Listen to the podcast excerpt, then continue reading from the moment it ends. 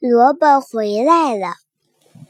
雪下得很大，屋外都落满了雪，天气冷极了。小白兔出门去找东西吃。小白兔找到两个萝卜，吃掉一个，还留一个。它想，小羊一定没有东西吃，我把这个萝卜送给他吧。小羊不在家，小白兔就把萝卜留下了。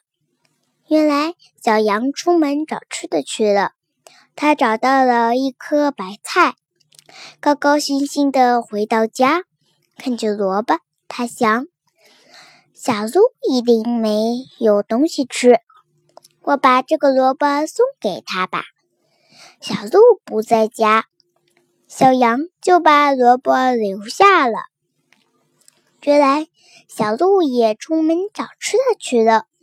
它找到了一篮子干树叶，看见萝卜，它想：小白兔一定没有东西吃，我把这个萝卜送给他吧。小鹿跑到小白兔家，见它睡得正香，小鹿不忍心叫醒小白兔，就把哈萝卜留下了。小白兔醒来，睁开眼睛一看，咦，萝卜怎么回来啦？哦，是好朋友送来的。